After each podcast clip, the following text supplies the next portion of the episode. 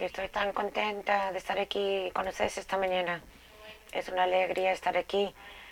Fui sorprendida y cuando mi gran amigo Reverendo Troy me invitó a predicar el Día de las Madres el asunto de sobre María, la Madre de Dios, que fácilmente pasa que todos estamos intentando ser más de Dios, pero algunos de nosotros tenemos problema con esas palabras. Quiero ser muy auténtica esta mañana yo soy una de ellas, porque no porque no uso lenguaje inclusivo o nombres femeninos sobre madres, pero yo me creí en una familia donde eso era absolutamente prohibido. Y no lo hacías. mi, mi, papá era pastor, mis dos hermanos son pastores, soy la única mejor pues, pastora. Yo desde que mi bisabuela predicó en Cleveland, Ohio, y tenía su propia agencia. Cuando estaba la mitad del seminario, yo pensé que era la única la única mujer que se metió al ministerio para ser predicadora. Estas cosas son muy profundas y les digo esto solo porque estoy muy enterada esta mañana de cómo, qué tan profundo esas cosas no. Que los niños valen más que las niñas, que los hombres deben tener más educación. Eh, Saben de lo que estoy hablando, ¿no? todo ese seximio que era normal en los años 50 y 60 de parte de muchas de nuestras familias y piensas que ya te sanaste, que ya que estás ahora en Madre de Dios, en lenguaje inclusivo y luego algo dentro dice, no sé mm, sobre esto, en la iglesia, delante de gente como ustedes. Es mi confesión. Estoy muy sorprendida de cómo he batallado hoy. Nunca he trabajado tan arduamente en un sermón.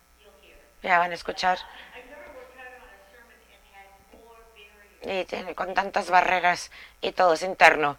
Y esto es porque he metido con las mujeres hoy, no importa la edad que tengamos, con nuestros hijos, nuestras niñas, niños y hijos e hijas, no debemos permitir que esto pase con otras generaciones que sean tan masculinas en nuestro entendimiento de Dios. Es una cosa que hace daño. Y eso no lo quiere Dios. Dios quiere que seamos enteros y dioses uh, santos y agradecidos. María, María, bastante contraria. Es el título hay algunas cosas contrarias de María, son las que podemos hablar. Leemos en Lucas, en el primer capítulo, que María es una mujer joven que no está casada, está comprometida con José, pero tienen un año entre antes de casarse entonces María está comprometida a casarse después de esperar un año con José y algo pasa que es muy contrario a sus costumbres. Eran costumbres judías en el primer siglo de Palestina. María tiene un visitador raro. Acuérdate que es una jovencita. A lo mejor tenía quizás 12 años. Era una mujer muy joven, comprometida, que se iba a casar. Y llega el visitante Gabriel, ustedes lo conocen, y le trae unas noticias extraordinarias. ¿Ya saben qué es, no? Sí. No has tenido relaciones sexuales con José, ningún hombre, pero vas a concebir y llevar a dar a luz a un niño y lo vas a llamar Jesús, que significa, entre otras cosas, entrega, porque él va a entregar a su gente de la opresión y su reino, su... María escucha todo esto. No, no se esconde debajo de la cama como si viniese un tornado. Escucha todo esto y acuérdense de su respuesta. Le dice que sí a Dios. a Gabriel, el mensajero de Dios. No sé cómo ni cuándo, pero sí lo haré. Daré a luz a este niño de Dios, que se llama Jesús. Entonces, el ángel le dio alguna explicación de cómo esto iba a pasar, ya que no había tenido relaciones sexuales con un hombre. Y Gabriel le dice, el Espíritu Santo va a crear una sombra sobre ti y así se concebirás. Y nacerá este niño para salvar al mundo. Esta es la promesa de Dios a María y a la gente de María. María escucha todo esto y al contrario a las costumbres de ese día, a lo que haría una mujer joven, diría, muy contrario a esto, María dice que sí. Acepta esta función en la tarea de concebir este niño, porque cree que ha sido llamada a Dios para esta tarea. Ella fue la escogida. Cree que la promesa del embarazo, aún sin relaciones sexuales involucradas, y de buenas acepta esta tarea. A lo mejor no lo entiende del todo, aunque el ángel le dijo, ¿quién iba a entender todo eso? En unos momentitos, ¿no? pero dice que sí. Y he escuchado esta noticia y se fía de las promesas de Dios y se fía que Dios estará con ella y que no debe tener miedo de todos los rumores y lo que van a decir los vecinos, lo que va a decir la gente religiosa. Se fía más de Dios que lo que tiene tenerle miedo a las consecuencias de estar soltera y embarazada. Está a riesgo de perder todo puede perder a su marido. José, ¿cómo se va a sentir José? ¿Sus padres? ¿Sus parientes? ¿Sus vecinos? Bueno, se recuperarán del, estigma que María traerá a la familia. Piensa en todas las maneras en que debería estar pensado y los demás que estaban a su alrededor estaban pensando. La gente judía todavía no tiraban piedras a las mujeres que pilladas en inscripciones en situaciones sexuales.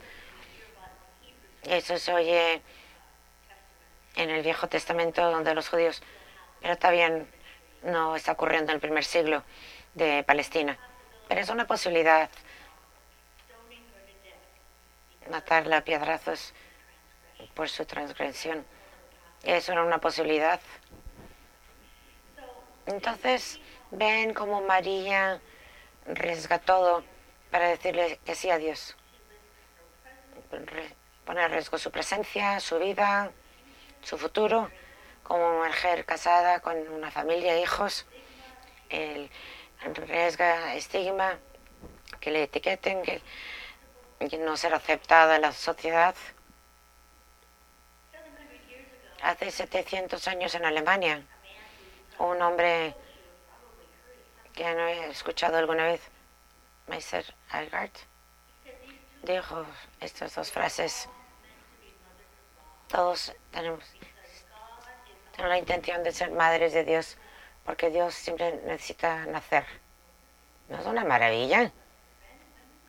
Hombres, mujeres, niños, jóvenes, gente mayor, todos estamos intencionados de ser madres de Dios porque Dios siempre necesita ser nacido. Y si no a través nuestra, ¿cómo exactamente va a nacer Dios?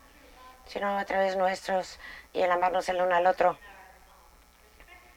Y nuestro respeto de uno hacia el otro y con todas nuestras diferencias. ¿Cómo más va a nacer Dios si no a través nuestra? Eso no sería madres de Dios. Esta historia de Marta de María y Isabel sigue porque Elizabeth ha tenido otra visita de un ángel anteriormente, hacía algunos meses, como hace seis meses, con Adán. Y ella que no puede tener hijos, que es mayor, va a tener un bebé. Que su nombre será Juan. Y lo conoceremos como Juan el Bautista. Y ella y María son primas. Y un par de días después de que María escucha todas estas noticias y dice que sí, al arcángel, sí a Dios, María va a las montañas, dicen como 100 millas, y le hubiese tomado varios días llegar, donde vivía Isabel con, con su marido Zacarías, que no podía hablar. Porque se había reído, porque no se creía, no creyó la la promesa de, de, Dios de que iba a tener un hijo a, a una edad ya mayor. Tenemos una mujer muy joven, no casada, pero embarazada. Tenemos una mujer muy mayor, casada, que no podía tener un hijo porque eso era malo, porque las mujeres nada más eran, nacieron para tener hijos, ¿no? Entonces tenemos a María e Isabel.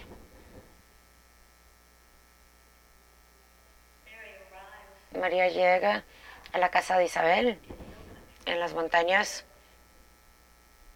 en Judea. Inmediatamente se abrazan. Y quiero pensar un momentito sobre estas dos mujeres que viven a una distancia, que son parientes, son primas pero las cosas asombrosas que han pasado en sus vidas y cómo se reunirían y empezar a compartir. Y yo también voy a tener un bebé, dice la mujer mayor, y la mujer joven que no está casada, y, el, mi hijo será Juan y el mío será Jesús, delante para atrás. ¿Se imaginan que tienen que estar juntas? Porque tendrían que ser madres la una para la otra en la situación en la que se encontraban. Y las dos estaban dispuestas y las dos dijeron que sí a Dios, pero se pone un poco miedoso, ¿no? Isabel con seis meses de embarazo y María al comienzo de su embarazo son mujeres que están a riesgo, menos que se fían en su Dios como madre, para suministrar sus necesidades, guiarlas en el camino para lograr estas tareas de dar a luz a estos bebés, cambiar el mundo, ayudar a traer el reino de Dios para que nazca en nuestro mundo. Hoy es el Día de las Madres, como otro ella nos dijo, y quiero hablar un poquito sobre las maneras diferentes de ser madres que tenemos o que conocemos ella siempre está enterada que en el Día de las Madres, o por lo menos durante 40 y pico años, que en el Día de las Madres puede ser un día muy doloroso, sobre todo para mujeres, para una maneja eh, hombre y mujer, mujer y mujer. Sobre todo, eh, la infertilidad ha sido un problema si no puede adoptar que muchas parejas aquí no podrían hacer hasta recientemente. El Día de las Madres puede ser una época difícil. A lo mejor se acuerdan de una madre que es que tiene compasión y que ama y que te crió para que seas tengas respeto hacia ti mismo y que te ames a ti mismo y eso no siempre es fácil, ¿verdad? Pero a lo mejor también tienes una madre en tu familia que abandonó la familia. O podrías tener una madre que era abusiva. hacen lo mejor que pueden y no llegan a la altura. Muchas otras situaciones que podríamos mencionar, que hoy es el día que honramos a las madres y la manera que nosotros como madres, hombres y mujeres, nos amamos el uno al otro de una manera como madre, con compasión, amar con amor, con respeto, perdón, y amar como ama Dios. Y Dios nos da regalos para amarnos el uno al otro de esa manera. Antes de tener dos de mis tres hijos, y esto hace décadas, perdí dos niños y luego una mencionó Samantha. Aquí está. No le voy a decir que se pare eh, eh, porque me mataría en el Día de las Madres. Eso no sería bueno, ¿no? Y ella y mi nieto Jake están aquí y me alegra mucho porque ellos van a otra iglesia aquí en la ciudad. Esto hace décadas había perdido dos niños que fueron muy, muy tristes. En mi familia, todo el mundo tiene hijos. Mi madre tuvo seis, una mi hermana también tiene seis, algunos adoptados. No es problema. Pero yo había perdido dos niños. En esos tiempos no era gran cosa. No era un bebé. Oh, sí, sí lo era. Para mí era un bebé. Y estaba planeando su nacimiento y, y muchas cosas habían pasado en mi vida. Después de que nacieron Samantha y Nathan, mi hijo que vive en Austin, mi hijo gay, que salió el miércoles de ceniza en, 1995. Pero eso es otro cuento que algún día les contaré. Tuve más, eh, perdí dos niños ni más y me sentía muy mal de no tener una familia grande como las demás de mi familia. Tenía dos hijos hermosos. Había perdido cuatro bebés que de verdad quería. Y pensé que me había recuperado. Eso fue en los años 70 y 80. Pensé que me había recuperado completamente. Estaba con mi marido, que estaba haciendo ministerio interino en una iglesia ahí por Katie. Y una familia, una pareja joven, habían perdido cinco hijos. Y mientras estábamos ahí, es cuando perdieron su quinto bebé. Y yo me sentía tan mal por ellos. Y les dije eso, les abracé y compartí un poquito mi historia con ellos para reconfortarlos. Pero un domingo por la tarde nos reunimos en ese pequeño santuario de la iglesia y el pastor, que era mi marido David, empezó a decir algunas palabras de confort, de consolación a los padres. No eran los mamá y papá, era toda la familia. Eh, los abuelos, abuelas, primos, tías, tíos. Y David solo tenía como 10 segundos hablando. Cuando yo empecé a llorar eh, con, gran asombro, y tenía, estaba llorando la Magdalena y estoy sentada en la parte trasera al lado de otra gente en esta congregación. Y no los conocemos muy bien porque solo tenemos un par de meses ahí. Pero no podía dejar llorar. Lloré todo a sabiendas que eran lágrimas que debía haber llorado si hubiese habido un servicio reconociendo la pérdida de sus bebés cuando yo los perdí me escuchan. Era un dolor que, que, era una pérdida que ya había dejado a un lado, pero todavía estaba ahí, porque no había rezado y no había hablando de perder niños, como perder un bebé, una nueva vida que se va.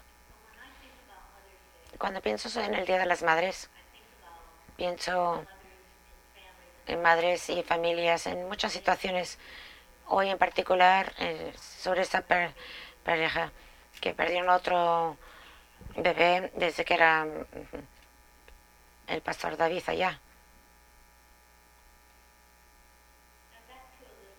Vamos a volver a hablar sobre Isabel, que aunque parezca imposible, está embarazada y María ha venido a compartir con ella. Estoy enterada del lenguaje inclusivo para Dios y para gente. He estado enterada desde el seminario y ha sido una cosa muy importante para mí de ser inclusive eh, como sea humanamente posible cuando hablo con otro, predicando o visitando a alguien en un hospital o bien sea la que sea la situación. Pero no me dado cuenta hasta esta mañana como haberme criado en una familia evangélica fundamentalista con pastores y todo eso. Pero sobre todo en nuestra familia no me di cuenta que el sexismo está ahí mucho más tiempo de lo que tú piensas, aunque seas mujer totalmente comprometida a ser inclusive, con palabras y, e imágenes. Como dije en el primer servicio, no podía entender, estaba tan nerviosa, pero pienso que a lo mejor era esto. Estaba hablando sobre Dios como madre. Compartí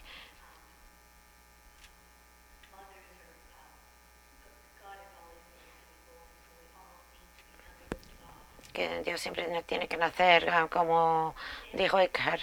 Si estuviese aquí mi papá, ¿sabes lo que haría? Se hubiese levantado y seguro diría algo y desde luego se marcharía. Yo pensé que se había ido y no, el poder de las palabras, el poder de las imágenes, cuando estamos hablando del uno del otro y sobre más cuando estamos hablando de los santos de Dios, nos puede sobreestimar qué poderosos son estas palabras y imágenes y qué dañinas, qué destructivas son, si son todas masculinas y tú eres chica. Si todas las imágenes y palabras son sobre Él y Padre, eh, Padre, Hijo y Espíritu Santo. Y por cierto, no sé por qué, que mi, mi padre era el Dios, mi hermano era el, Hijo que lo era. Y mi madre era el Espíritu Santo. Y eso no lo sabía hasta más tarde. Pero ya ven cómo va. Son muy profundas y toman mucho tiempo sanar. Voy a cerrar al decir.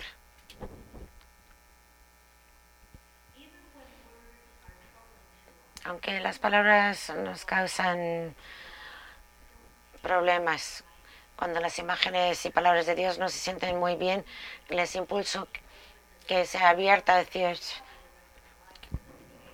lo más seguro es que a mí me tome el resto de la vida, porque a mí tanto me inculcaron que Dios era hombre y masculino, y pronombres masculinos, solo masculino. Pero Dios tiene la fuerza de cambiar de sanar y todas las heridas, las cosas que no nos dejan ser completamente hijos de Dios, amados eh, como Jesús. En la familia de Dios, no, todos son incluidos, todos nosotros y todas las gentes que les llamamos, todos están incluidos en la familia de Dios. El amor de Dios es tan amplio y tan profundo que no hay fin a él, en él. Y nuestro trabajo, nuestra tarea, el arcángel que viene a hablar con nosotros esta mañana está diciendo, amaros el uno al otro como Dios os ha amado. No descarten a nadie, porque todo el mundo es merecedor. Cada uno de nosotros es la madre de Dios, porque Dios siempre necesita ser nacido. Damos gracias al Señor. Amén.